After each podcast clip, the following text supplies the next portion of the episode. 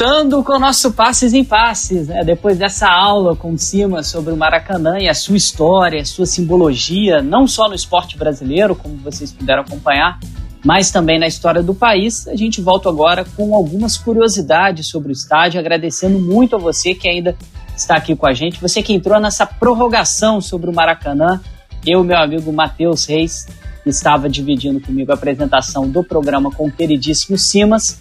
A gente vai continuar aqui, porque para falar de Maracanã, obviamente, 90 minutos não são suficientes. A gente precisa e precisaria de várias e várias prorrogações. A gente selecionou alguns pontos importantes aqui para a gente falar sobre essa simbologia, sobre a história do estádio. E fica bem na nossa cabeça, você ouvinte que acompanhou o nosso, o nosso podcast completo aí com Simas, que a alma do futebol brasileiro havia encontrado o seu local e a sua casa. Tudo aquilo que foi construído nos anos 20, nos anos 30, e o futebol como fator fundamental da identidade nacional acabou encontrando o local para se apresentar e não só se apresentar, uma simbologia muito forte. A gente pode falar de um corpo que o futebol brasileiro encontrou para se encarnar em um corpo de um tamanho colossal como é o Maracanã. Se hoje ele já é colossal, imagine lá nos anos 50. A presença física e emocional desse estádio teve e ainda tem grande significado para a narrativa do país, pois simboliza sempre a utopia do gigante que o brasileiro sempre colocou, essa ideia de país do futuro. O Maracanã está impregnado com isso. O Simas falou sobre o som dos estádios, né? comentou muito aqui com a gente sobre os sons e a gente, no nosso podcast, obviamente, está sempre muito preocupado com isso. E isso é muito claro para quem vive intensamente o jogo de torcer, né? Se envolver nesse clima do estádio, no clima da partida. Você, nosso amigo ouvinte, está acompanhando aí nosso, a nossa prorrogação sobre o Maracanã. Sempre quando você volta de um jogo lá do Maraca, parece que você chegou em casa, mas os gritos da torcida ainda parecem pulsando na sua corrente sanguínea. Isso acaba que aumenta a sua adrenalina e é um dos motivos por você não conseguir dormir. E quantas vezes, né, nesse horário péssimo para os torcedores, você não, não passou uma noite em claro, ainda sentindo vibrar tudo aquilo que aconteceu, todos esses sons do Maracanã que permearam a sua trajetória, a sua experiência dentro do estádio naquela noite ou naquela tarde. E um som bem característico de todas as torcidas e de quem viveu o antigo Maraca é o seguinte, né? É aquele Suderge informa, não é isso, amigo Matheus? Com certeza, ah, Felipe, acho que é uma das partes sonoras assim ligadas ao futebol. A gente tem vários marcos assim sonoros no jogo, né? O grito de gol, o, o grito de vaia, uh, os aplausos, né? Quando o jogador que é, fez uma grande atuação é substituído, né? Aquela substituição ah, né? Justamente para isso acontecer. Mas todas essas partes sonoras são inerentes ao futebol, talvez em qualquer lugar do mundo, por a presença da torcida. Né? E é por isso que muita gente está sentindo falta agora dentro desse com pandemia, justamente da torcida, né? Mesmo com essas iniciativas de som artificial. Eu, por exemplo, ainda não consegui ver nenhum jogo uh, na pandemia por conta de não ter torcida. O motivo é esse, eu não consegui ainda ver nenhum jogo por não ter torcida independentemente de ser um futebol na Europa que reúne grandes craques. Mas, voltando à questão do Maracanã, todos esses sons fazem parte de um estádio. Mas só o Maracanã tem algo tão marcante que é só dele, que foi, né, por muito tempo, esse Suderge informa. Não tem mais, né, a administração do Maracanã não é mais né, uh, ligada à Secretaria Estadual né, de, de Esportes, mas ainda ecoa na nossa memória e as reportagens sobre o Maracanã geralmente fazem a questão de ressaltar esse que é uma. Você vai ouvir aqui no. Que a gente separou um áudiozinho para matar essa saudade também. A informa. Exatamente. Você vai lembrar um pouquinho dessa memória afetiva, né, sonora, essa memória, essa sonosfera que acaba impregnando o nosso corpo, né, quando a gente escuta. Você que viveu o Maraca Antigo, ao ouvir essa vinhetinha aí da Suderge, vai se lembrar realmente. E a gente, para fazer essa brincadeira com o Suderge Informa, vai passar aqui algumas informações, algumas curiosidades. Vai ter histórias sobre o maior público, grandes jogos e por aí vai. E um dos sons, obviamente, mais importantes, né, além desse da Suderge que a gente está mostrando aí para você, amigo ouvinte, é o som do gol. Não há nada maior do que o êxtase de um grito de gol de uma torcida, um Maracanã com mais de 100 mil pessoas. Não há ser humano que fique totalmente imune e inerte quando isso acontece. E a gente vai lembrar agora do maior artilheiro da história do Maracanã, do grande galinho, do Zico, não é isso mesmo, Matheus? Pois é, né? O que causou maior quantidade de vezes esse som, né, do grito de gol, né? E de ter o seu nome também anunciado no sistema de áudio como é, alguém que marcou gol nesse que é o principal do futebol mundial. O Zico fez 334 gols, não são 333, gente. Até há poucos anos atrás, uns 5, 4 anos atrás, eram 333. Teve uma nova pesquisa aí que colocou esse golzinho a mais. Então a gente vai falando de algumas curiosidades aqui, provavelmente algumas vocês vão saber, mas algumas histórias nem tanto. Por exemplo, o Zico, ele, no meu ponto de vista, numa entrevista cinco anos atrás, a gente vai botar agora, ele conta o momento mais emocionante dessa carreira no Maracanã e o mais difícil. E não são dois momentos tão esperados, tão é, tradicionais, de momentos tão gloriosos do Flamengo, não. Tem alguns momentos que, às vezes, uma grande parte da torcida nem vai lembrar. Principalmente no momento mais difícil, a gente vai ouvir o Zico agora, uma entrevista que ele concedeu cinco anos atrás, quando o Maracanã completou 65 anos, ele falou o momento mais emocionante e o mais difícil dele no estádio. Foi aquela final de, do Campeonato Brasileiro de 87 contra o Inter, que eu estava é, com aqueles problemas todos no joelho e tinha que sair no, no, no meio do segundo tempo dos jogos. E a gente é, ganhando com tudo para todas as possibilidades de ser campeão. E a, eu já tinha saído do, do jogo e a torcida depois de gritar é campeão parou parou e todo mundo começou a gritar meu nome, eu tive que voltar lá para para agradecer, então foi emocionante, né? Foi um reconhecimento, né? Ao sacrifício que eu fiz, o esforço que eu fiz, principalmente naqueles quatro últimos jogos, os dois contra o Atlético, os dois contra o Inter, é, de, de saber que eu estava com uma lesão grave no joelho, tanto é que no, no dia seguinte, a final do, do, do Internacional, eu saí no dia seguinte para Belo Horizonte para fazer mais uma cirurgia no joelho. E pior ainda, né? Ainda estão querendo dizer que o Flamengo não é o campeão, o verdadeiro campeão, por causa disso, né? Tanta porrada que a gente leva. E ainda tinha mais essa, né? Querer dar um título para aqueles que disputaram quase que uma segunda divisão, que seria hoje. Então, é, aquele momento foi um momento emocionante, um momento em que, que eu jamais vou esquecer esse reconhecimento da torcida do Flamengo. É uma perda de um pênalti numa Taça Guanabara no início da minha carreira contra o Vasco, né? Ainda bem que depois a gente ganhou cinco seguidas, pagando com, com juros e correção, né? Uhum. A gente, eu perdi, se eu fizesse aquele gol, o Flamengo seria campeão da Taça Guanabara, mas eu perdi e aquilo foi um momento ser jovem, foi um momento que se eu não tivesse a força ali dos companheiros, da família e da própria torcida, né, poderia gerar uma desconfiança e, e, é sempre ruim você ter um fato marcante como esse no início da tua carreira. Você é jovem, mas é, conseguir superar isso talvez tenha sido um dos momentos mais tristes, né? Felipe, ele fala que o momento mais emocionante foi o da conquista de 87, da, da Copa União, não foi, acho que o principal título do Flamengo, pensei que ele fosse falar em 80, a final da Libertadores, mas não foi. O momento mais difícil foi quando ele perdeu um pênalti. Lá no início da carreira, um dos primeiros Flamengo que ele fez, em 78.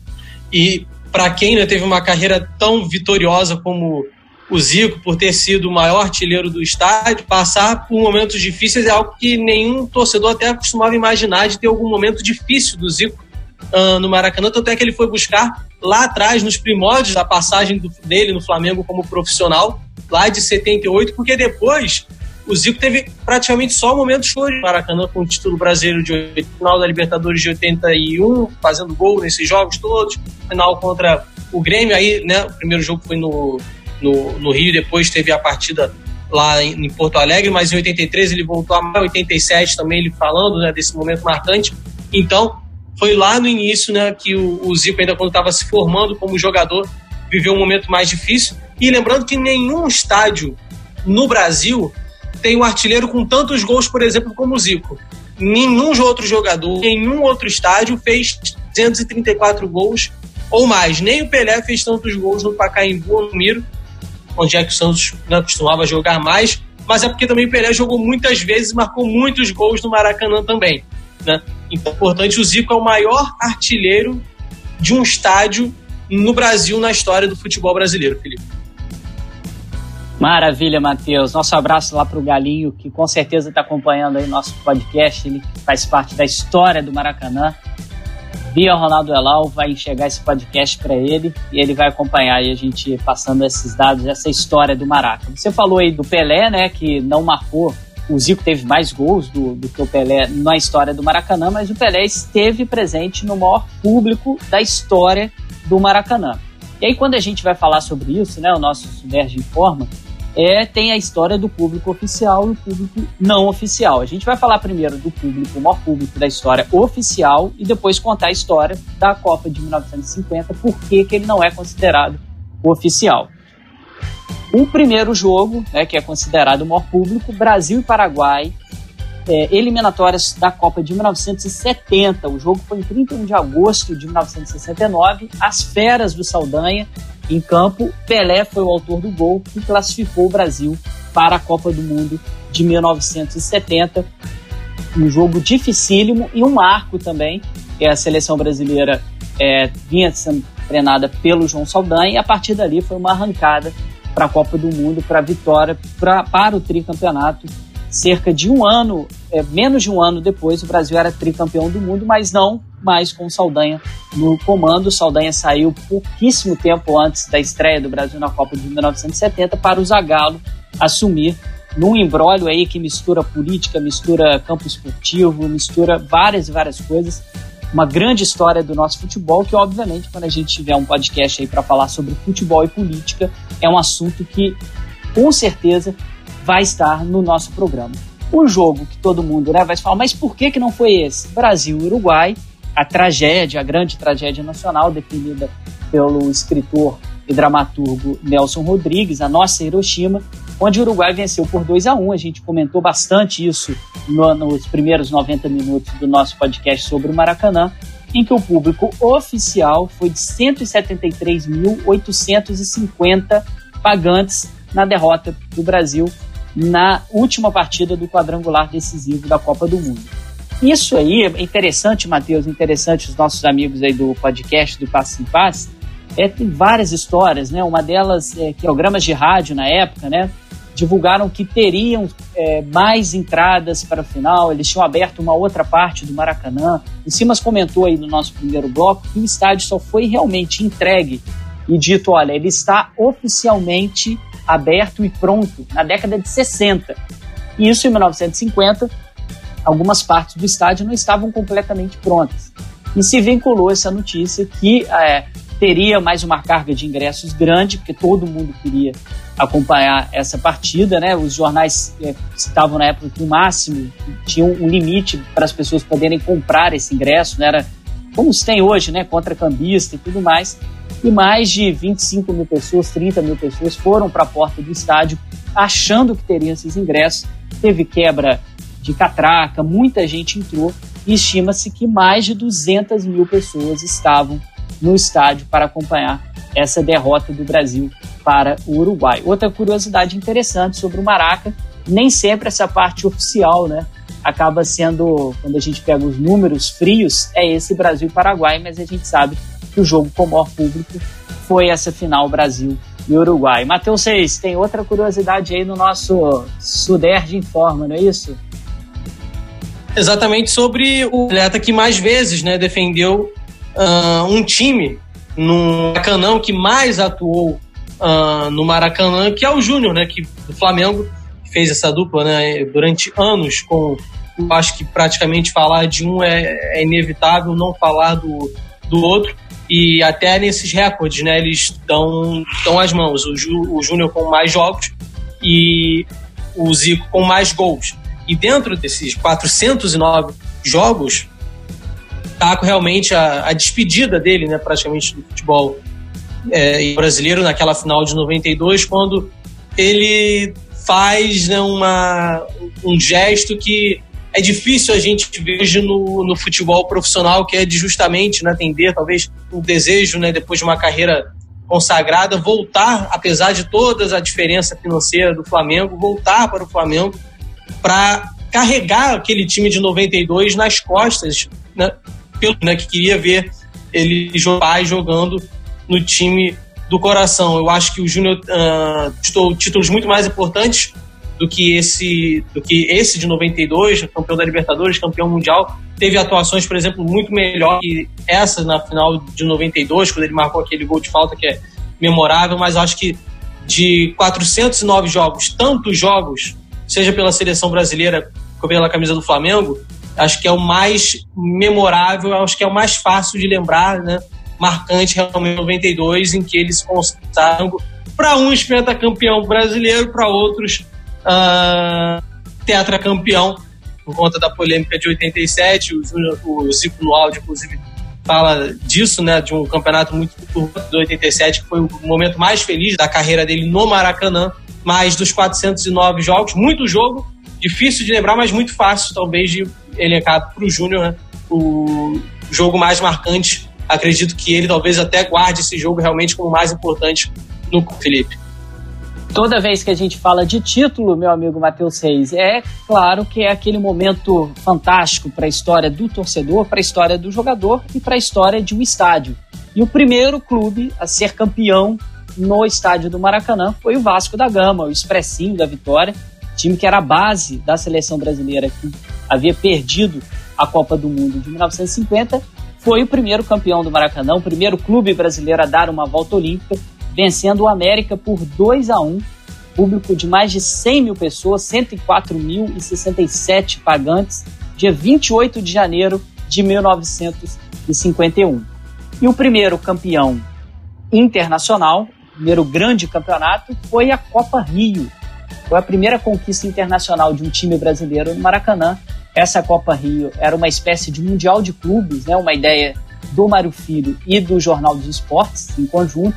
A ideia foi trazer campeões da Europa, mas como não teve o aval da FIFA, a competição teve apenas três edições. A ideia era continuar essa competição, sempre aproveitando o maior estádio do mundo, que era o Maracanã. Na primeira vez, no primeiro torneio, em 1951, quem levou foi o Palmeiras.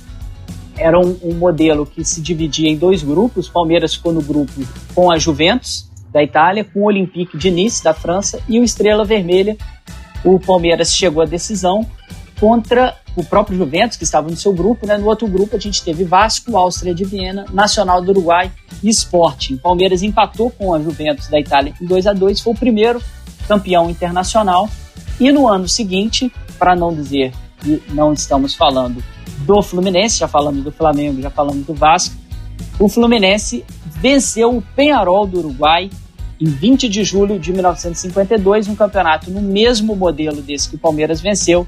E muita gente disse que o Fluminense exorcizou os fantasmas uruguais de 1950. O time do Penharol era a base também do time que havia vencido a seleção brasileira na Copa do Mundo de 1950. O Fluminense venceu por 3 a 0. Foi o primeiro clube carioca a ser campeão internacional no maior do mundo esse torneio, né, Matheus? E você, nosso amigo ouvinte e amiga ouvinte que está acompanhando o nosso passo em passo, foram importantíssimos para se demarcar cada vez mais o simbolismo do Maracanã e a internacionalidade dele, né? Dos outros clubes virem jogar no Maracanã e ficarem simplesmente impressionados pela sua grandeza, pela quantidade de pessoas, né? Muitos desses jogadores aí não jamais tinham jogado para um público tão grande como esse. E alguns jogos também importantíssimos e aí a gente vai lembrar aqui de uma excursão que o clube Honved, a gente comentou isso no, no, podcast, né, nos primeiros 90 minutos, mas aqui a gente vai falar um pouquinho mais com detalhes. O clube veio até o Brasil para fazer uma excursão, teve três vitórias, duas derrotas, e nessas duas derrotas, uma foi para o Flamengo, que venceu por 6 a 4 e uma vitória também do Botafogo, em cima do Honved. Foi em 1957 essa excursão da equipe e dentre vários craques que estavam nessa equipe, do time, né, considerado os Magiares, que perdeu a Copa do Mundo de 54 para a Alemanha, estava lá o Puskas e todos os seus companheiros, né, grande parte desses companheiros, o Coxes, por exemplo, o Boziski, o goleiro que era o Grossikis, então vários jogadores que integravam a seleção da Hungria jogaram no Maracanã e perderam para o Botafogo, que já tinha um grande nome, que eu vou falar daqui a pouquinho, de duas despedidas fantásticas de duas personagens, de dois atletas que simbolizam até hoje grande parte da história do futebol brasileiro, que é Pelé e Garrincha. Antes de eu falar disso, Matheus, eu vou comentar aqui sobre a maior vaia da história do Maracanã. Tem ideia de qual foi? Um, difícil naquela época. Me fala mais ou menos de que ano que foi. Década. Qual a década? Década de 50 ainda.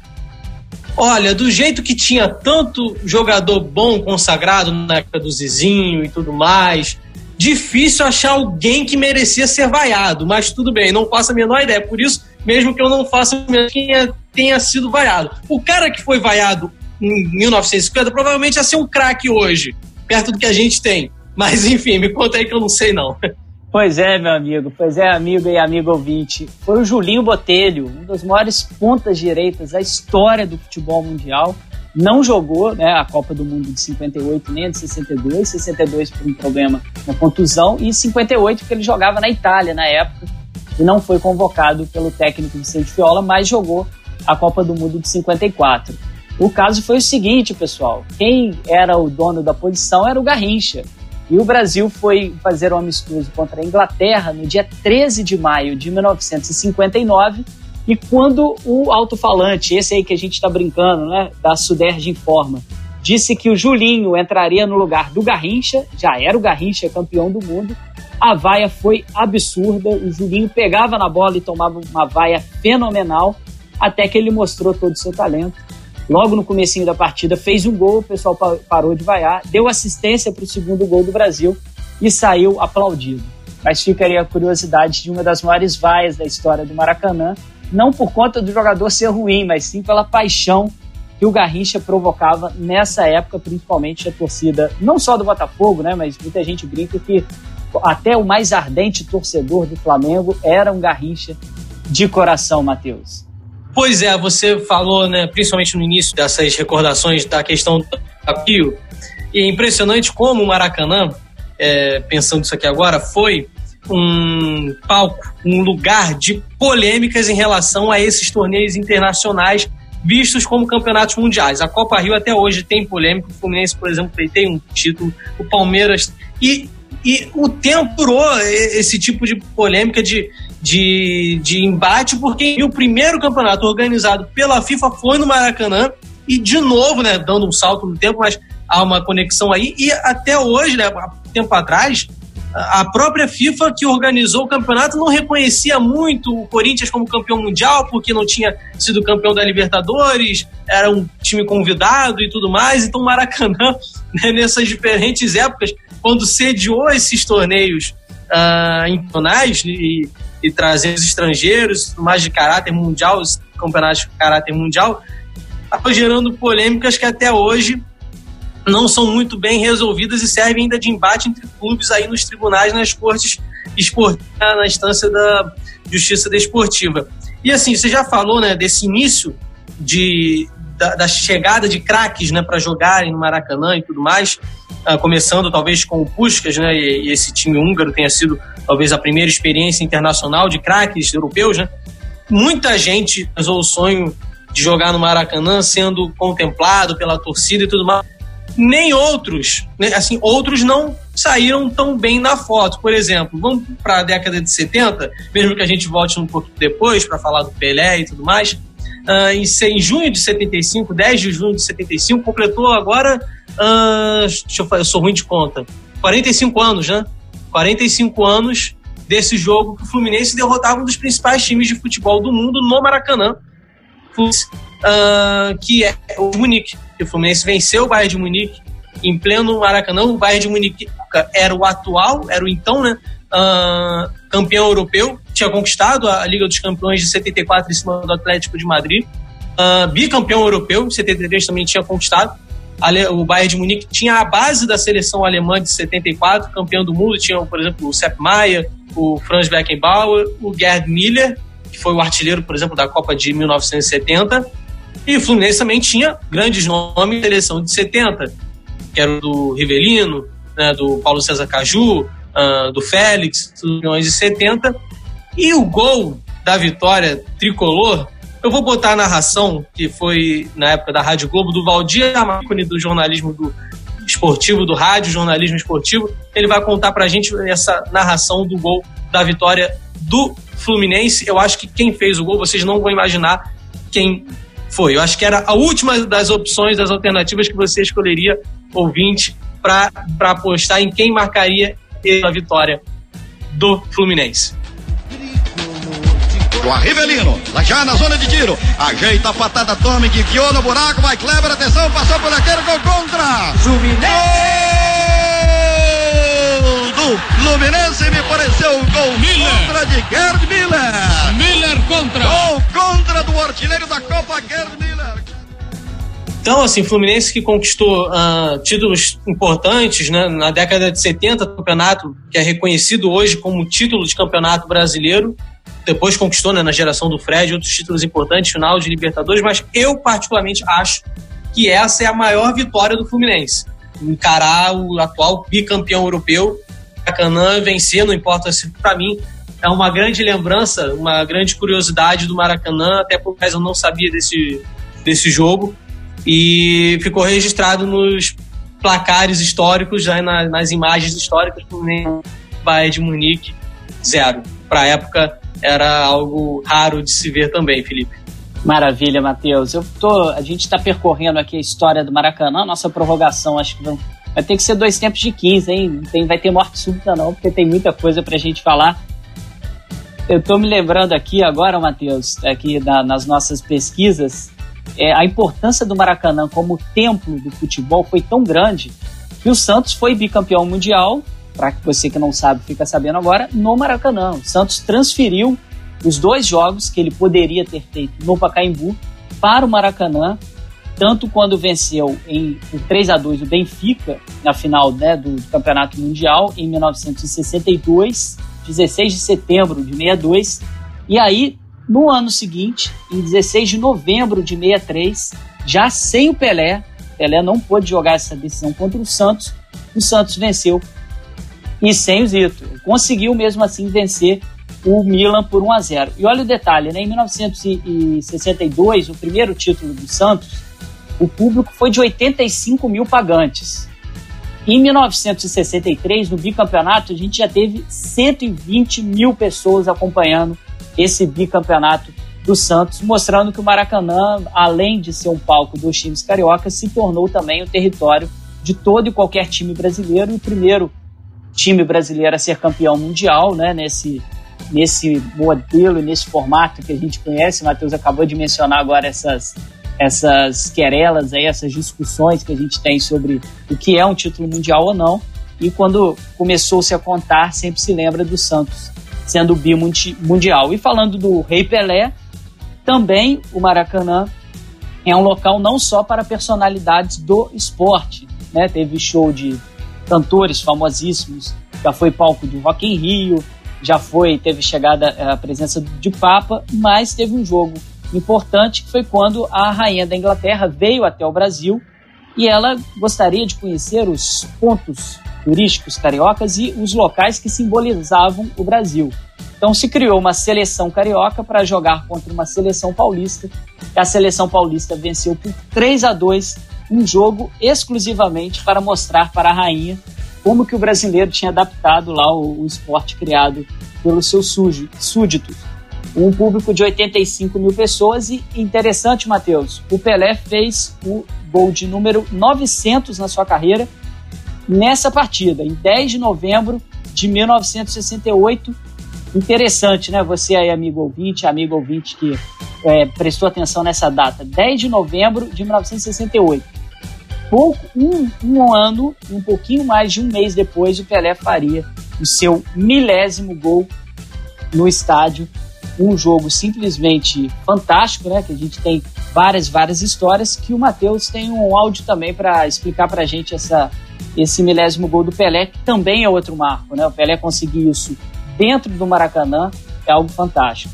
Pois é, Felipe. Só duas coisinhas antes de, de ir para essa história do Pelé. Uh, você falou, né, o público né, do, da final de 62 do Campeonato Mundial entre Santos e Benfica. Uh, 85 para lá de privilegiados. Puderam ver o um embate entre Pelé e Eusébio. Né?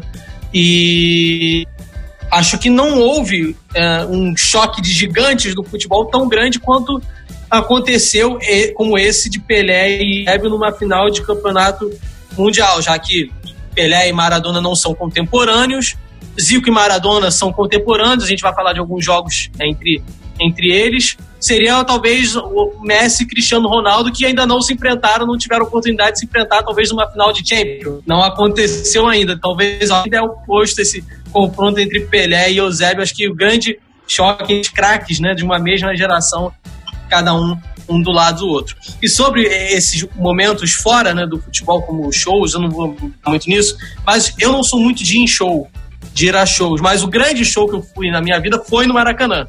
Foi dois anos atrás. Eu costumo em show assim de gente que eu gosto muito, de músicas de cantores que eu gosto muito. E Phil Collins, que é um cantor inglês de rock, final dos anos, início dos anos 90, fez um show dois atrás no Maracanã. Esse valeu a pena de, de ir e apresentação dele no Brasil, apesar de todo o sucesso que ele fez nos anos 80, 90, iníciozinho dos anos 2000. Uh, Pelé, o, quem não sabe, ganhou um Oscar por aquela música no filme do Tarzan tudo mais. Uh, e fez a apresentação dele em 2018, um momento marcante meu também, não a ver com futebol, mas que tem o Maracanã como palco. E sobre esse milésimo gol do Pelé, todo mundo provavelmente já escutou a narração, mas você sabe que pênalti, o, o Felipe? O goleiro que sofreu o gol a gente sabe, Andrada. Isso, Andrada. Agora você sabe quem fez o pênalti? Não. Pênalti. Não, me... não então vamos me... lá. Não me recordo, Matheus. Fernando é o nome do zagueiro, zagueiro do Vasco, e até hoje ele afirma que não foi pênalti. O Fernando, em anos anteriores, tinha jogado contra o Pelé já pelo Juventus da Moca lá em São Paulo. E o Pelé tinha elogiado um ano antes, anos antes desse jogo do milésimo gol, o Pelé já tinha elogiado o Fernando após vários jogos, dizendo que ele era um dos poucos zagueiros que o marcavam, que marcavam o Pelé sem usar a violência. Então, isso já dá um certo argumento de que Fernando não teria cometido, de certa forma, esse pênalti em cima do Pelé. Até hoje ele fala que o Pelé deu uma cavada e conseguiu a marcação do pênalti. Ele conta nesse áudio que a gente vai mostrar. Pelé, com habilidade, é, que, que ele tinha, com a inteligência que ele sempre teve como jogador de futebol, é, ele bateu, ele bate na minha perna e cai. E o árbitro marca o pênalti. Um árbitro que para nós foi estranho, porque é um árbitro pernambucano e que não tinha grande arbitragem na, no ano de 68, quando nós tínhamos Armando Marques, o Moldar Filho, é, Busquilo, Bo, é, Bosquila, tinha árbitro muito mais importante. E e veio esse juiz de lá e marcou. Tanto é que é um pênalti muito duvidoso que todos os jogadores do Vasco correm em cima dele, né? Para dizer que não foi pênalti, mas ele, com autoridade máxima é, dentro do, do campo, deu pênalti e, infelizmente, para mim que cometi, ficou uma coisa muito marcada, né? Fernando, que mora em Maricá, tem um projeto social lá. Essa foi uma entrevista uh, de um ano atrás, né? justamente para comemorar né, nessa celebração, nessa memória dos 50 anos do milésimo do Pelé. E o Fernando não era, de certa forma, para ele estar nesse jogo contra o Santos, do milésimo gol do Pelé. Porque ele ia assinar meses antes um contrato com a portuguesa. Ele já era preterido, já tinha interesse do Palmeiras para jogar lá em São Paulo, continuar jogando em São Paulo. Ele ia fechar com a portuguesa, só que a portuguesa, meses antes e na época da contratação, ia fazer uma excursão no exterior de amistosos, na época, Pelé com o Santos fez e ele não tinha o passaporte. E certa pressa para ter esse passaporte, ele não conseguiu tirar esse passaporte a tempo, acabou indo para o Vasco, ação de auxiliar técnico do Vasco, e acabou sendo um desses personagens que não deixa de ser um pouco esquecido, né? Acabou sendo um pouco esquecido dentro dessa, dessa, desse momento histórico do futebol brasileiro. A gente lembra do Pelé, bateu o pênalti, fez o milésimo gol. O Andrado, o goleiro que sofreu. E aí, quem não sabe, relembrando a história do zagueiro que cometeu o pênalti, o Fernando, zagueiro do Vasco. Para a gente continuar a falar do Pelé, daqui a pouco a gente vai falar do Garrincha, né? Que eu prometi da despedida do Garrincha, desses dois ícones do futebol brasileiro que brilharam demais no templo do futebol, que é o Maracanã. O, Garri, o Pelé, desculpa, fez a sua estreia com a camisa da seleção brasileira no Maracanã e contra a Argentina. Na Copa Roca, o Brasil perdeu por 2 a 1 esse jogo, mas um domingo, dia 7 de julho de 1957, Pelé estreava. Chuta com quantos anos, Matheus? 16. 16 anos. Pelé estreava marcando o gol contra a Argentina e ali começava a sua trajetória com a camisa amarela da seleção brasileira. E a despedida do Pelé. O Pelé tem 30 gols e 22 jogos pela seleção brasileira no Maracanã. Um dado do Pelé Maracanã. 30 Não. gols, 22 jogos. Uma média aí superior a um gol por jogo. Média absurda, né? Absurda. E aí, na despedida do Pelé, dia 18 de julho de 1971, também no, no mês de julho, sai, obviamente, alguns anos depois, logo depois do, do Pelé vencer a Copa do Mundo de 1970, sendo o principal jogador da seleção brasileira, um jogo entre Brasil e Iugoslávia, o Pelé se despede da seleção brasileira no Maracanã também. Brasil 2, Iugoslávia 2. E o Pelé, deixa eu só conferir aqui se ele marca gol. Não, o Pelé não faz gol nesse jogo. É um do, dos jogos que ele passa em branco aí na sua estatística. 138 mil pessoas acompanharam a despedida do Pelé e todos e todos gritando: fica, fica, fica. O Pelé não ficou, poderia ter jogado a Copa de 74, mas encerrou a sua participação na seleção brasileira, sendo tricampeão do mundo e o maior artilheiro da história da seleção até então, né, Matheus? Exatamente. E lembrei de outra coisa, uma história nesse gol do gol mil do Pelé. Andrada, ele estava machucado, ele não ia jogar contra o Santos, mas ele queria entrar porque ele não confiava no goleiro reserva e queria impedir entrar para a história como uh, o goleiro que ia impedir no Maracanã o Pelé de fazer gol, ele estava machucado, acabou entrando para a história justamente pelo contrário, ter aproveitado a chance para dar aquele migué, né, já que estava machucado, e fugir dessa, dessa benimba aí de ficar cara a cara com o Pelé. Aconteceu, e esse jogo, estava vendo uns arquivos ali no site da CBF, esse jogo tinha a transmissão proibida de TV. Não era para ser transmitido esse jogo do milésimo gol.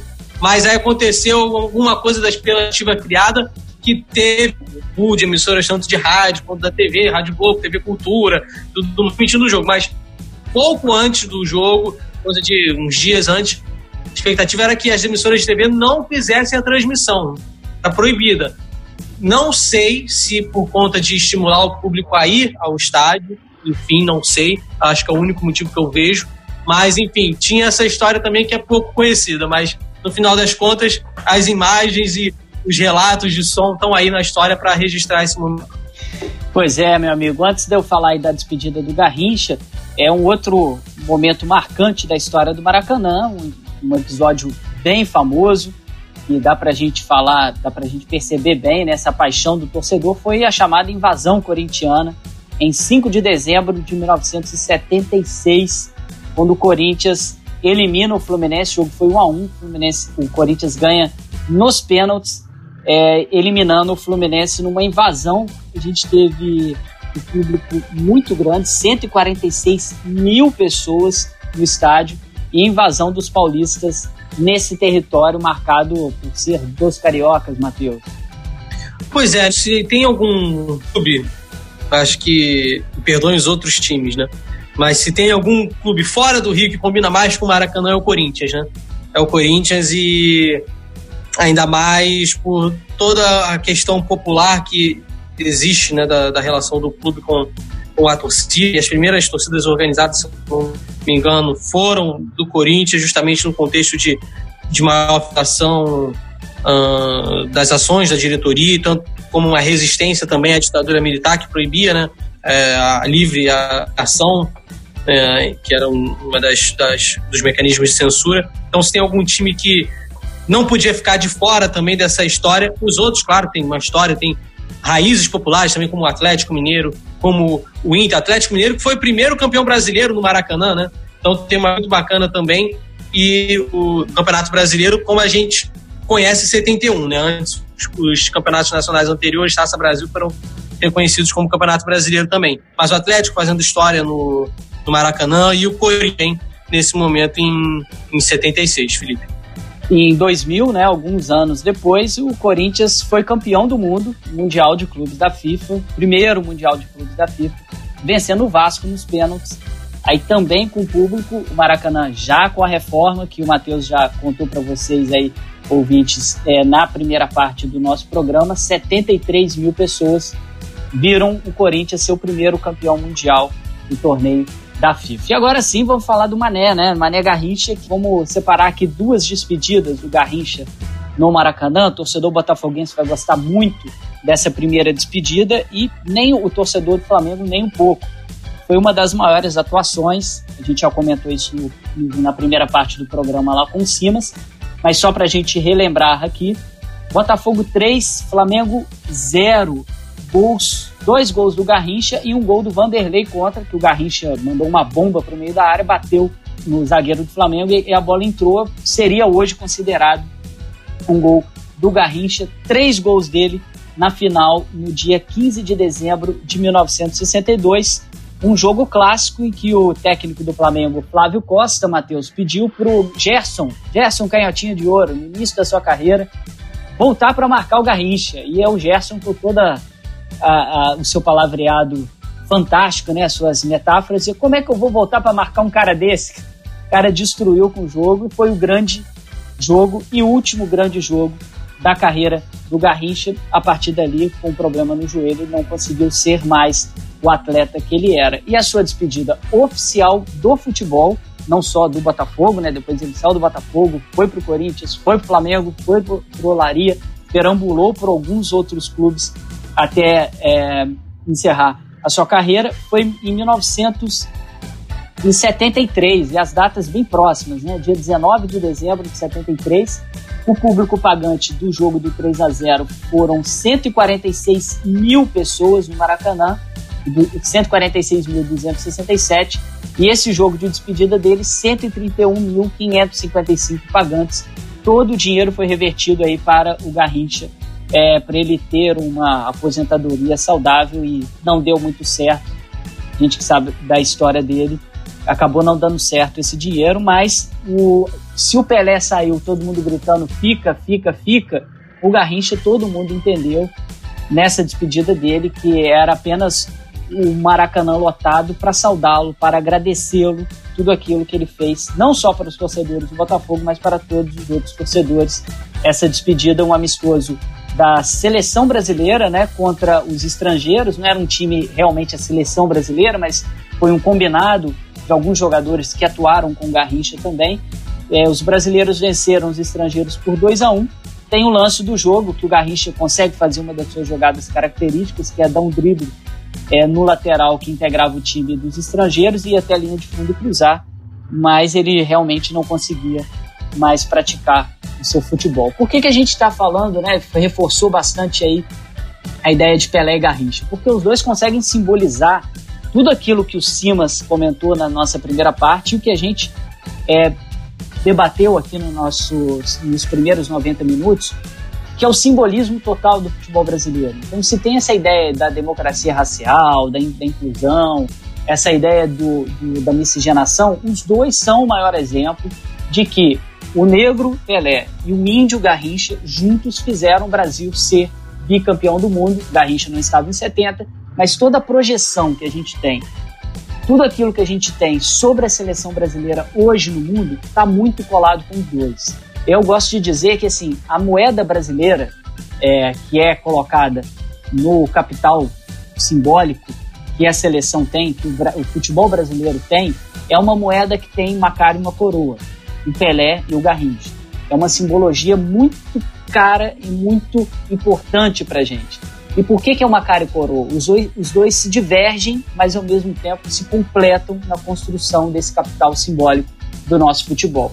E as despedidas de cada um deles no Maracanã é bem. É, dá para a gente traçar e perceber qual foi a trajetória depois do final da carreira dos dois. Né? O Garrincha, ninguém pediu para ele ficar porque sabia que não tinha mais nenhuma condição.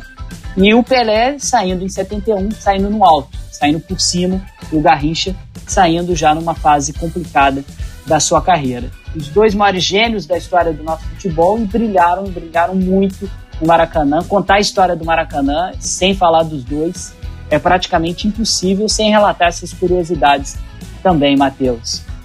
Não, e você falou todo tanto dessa questão do simbolismo que é super é, necessária, porque da nossa constituição como país. Mas se a gente ficar na, nas quatro linhas, a gente teria motivos de sobra para falar da importância juntos né, e do, e do Garrincha, porque, por exemplo, na seleção eles jogaram 40 jogos e nunca perderam. É. 40 jogos que a seleção brasileira jogou com Pelé e Garrincha escalados como titular, nunca perdeu. Foram 36 vitórias e 4 empates. Juntos, 40 jogos, marcaram 55 gols os dois. Então, é, é uma relação simbiótica e pouco vi em uma seleção dois jogadores com tamanho entrosamento que se completavam e que representassem tanto né, o, um estilo de jogo. Né? A gente de estilo, acho que hoje em dia, com o futebol globalizado cada vez mais difícil, os times jogam com uma, uma questão tática muito parecida. Uh, mas naquele tempo a gente, a gente podia fazer algumas distinções entre escolas. Né? A escola argentina, a escola alemã, a escola 1, e acho que Pelé e Garrincha representam bem o que era a escola brasileira, digamos assim. Hoje a gente questionar isso, né, no futebol atual, na seleção atual, se existe esse estilo, essa escola, mas eu acho que no passado a gente tinha Pelé e Garrincha para corroborar isso, Felipe. É, e a, a, magia né, que a gente tem do futebol brasileiro, que nasce é todo é, o Maracanã, é o que a gente já falou, é o corpo que vai encarnar toda essa magia, essa esse desejo do brasileiro em ter o melhor futebol do mundo, é concretizado com esses dois. Então, por isso eles são essa moeda tão forte que a gente mantém até hoje, né? É, qualquer lugar do mundo que você for, as pessoas conhecem o futebol brasileiro, a camisa amarela da seleção brasileira, por mais que ela esteja tomando algumas outras é, aspectos simbólicos hoje, mas lá fora a gente é, ainda é reconhecido por conta do que esses dois caras fizeram dentro de campo e pelo que esses dois caras fizeram dentro do Maracanã. Falar de 70 anos do Maracanã sem falar desses gênios seria praticamente impossível. Tem algum, mais alguma coisa da Suderge aí, meu amigo? Duas coisinhas. Primeiro, vou falar de Zico, porque a gente falou dessa performance de 334 gols, mas no passado teve uh, Pelé e Eusébio, né? Nos anos 60, o Pelé uh, ganhando, levando a melhor. Uh, nos anos 80, não tão para valer assim, valendo um, um, título, mas a gente teve pelo menos dois jogos entre Zico e Maradona, aí sim, contemporâneos da mesma época, e o Zico levou melhor. Os dois jogos, entre, os dois encontros entre Zico e Maradona no Maracanã, Zico ganhou, fazendo gols, né? Uh, a gente teve um pela seleção brasileira, 89, né? Uh, Brasil 2 a 1 Argentina, o Zico marcando gol, e um pelo Flamengo, no amistoso, em 81. O Zico marcou também na vitória do Flamengo por 2 a 0 sobre o Boca Juniors. Eu confesso que para mim ainda o Maradona é melhor, mas para quem é partidário de que foi melhor que o Maradona, muita gente que tem essa opinião, Uh, acho que esses dois confrontos aí acabam servindo de referência e de argumentação de fato para colocar o Zico num patamar acima. Eu ainda tenho algumas questões ainda, eu tenho um pé atrás em cravar isso, mas tem números aí para quem para quem quer dizer o contrário e colocar o Zico como melhor que o, Maradona. Aí uma discussão que eu não quero entrar. Mas e a outra uh, é que e aí já misturando um pouco né, dos esportes, Maracanã faz de um grupo seletíssimo de estádios que receberam final de Copa do Mundo. Né? Em Copa do Mundo a gente tem o Azteca e o Maracanã, duas finais, né? São os estádios. Uh, e também o Maracanã num grupo seletíssimo de seis estádios que receberam na sua história final de Copa do Mundo e abertura de Jogos Olímpicos. Esses seis são o Maracanã, Wembley, foi a abertura da Olimpíada de 1948 e sede da final de 66. A gente teve o Estádio Olímpico de Munique, que não existe mais, né, que foi palco da abertura da Olimpíada de 72 e da final de 74 da Copa do Mundo, ganhando a Holanda. Uh, o Estádio Olímpico de Roma, 60, abertura dos Jogos Olímpicos de Roma, 60, e da Copa do Mundo uh, de 90. Uh, o Luzhniki, em Moscou. O Luzhniki foi palco da abertura em Moscou, do encerramento também, com aquela cena do, do mascote, do Sim Misha chorando. Uh, e da final da última de 2018. E o Estádio Olímpico de Berlim, né? palco da, da abertura de 1932 da Olimpíada e da final de 2006 aí e, e desses aí o Maracanã em termos de mística é o que está é o que tá à frente de, dessa lista de poucos estádios aí para a história do esporte mundial, Felipe. Maravilha, né? Ele empata com, com o Azteca, né? E com, obviamente, o Azteca tem toda uma simbologia também, principalmente para nós brasileiros, né? Foi lá que o Brasil venceu a Copa do Mundo de 1970 mas por tudo que a gente já falou em todo, em todo o programa, aqui na nossa prorrogação ainda, do, da quantidade de craques que já passou pelo Maracanã, da história que o Maracanã tem, é, a gente pede desculpa aos nossos amigos mexicanos, mas o Maracanã está acima do Estádio Azteca do México, pela simbologia que ele representa para o futebol mundial e por isso está é, tá valendo essa prorrogação aqui no nosso podcast especial Maraca 70 anos. Pois é, meu amigo Matheus Reis. Tantas curiosidades, né? A gente entrou aqui para fazer uma prorrogação de 15 minutos. A gente está jogando e correndo há quase uma hora aqui para falar do Maracanã, não sobra assunto. Mais uma vez, muito obrigado por estarmos juntos aí nessa prorrogação. Muita curiosidade, muita coisa boa sobre o Maraca. É nossa paixão, nosso vizinho aqui do lado da UERJ. Quase que dá para a gente ver ele do Audio Lab, né? Não é uma sala virada para o Maraca, mas quando a gente sai do Audio Lab, dá para olhar esse gigante de concreto e entender toda a simbologia que o estádio tem nesses 70 anos. A gente falou aí no, tanto nos primeiros 90 minutos quanto na nossa prorrogação o quanto que esse estádio está intimamente ligado não só à história do futebol brasileiro e futebol mundial, mas também à história da sociedade brasileira e história do Brasil. Meu amigo, valeu e já te espero no próximo nosso próximo podcast, hein? Valeu, Felipe, por esse papo extra sobre o Maracanã, até porque o estádio merece. Eu acho que é o estádio mais importante da história do mundo. Uh, e espero que a gente possa em breve voltar a frequentá-lo uh, diante desse da pandemia.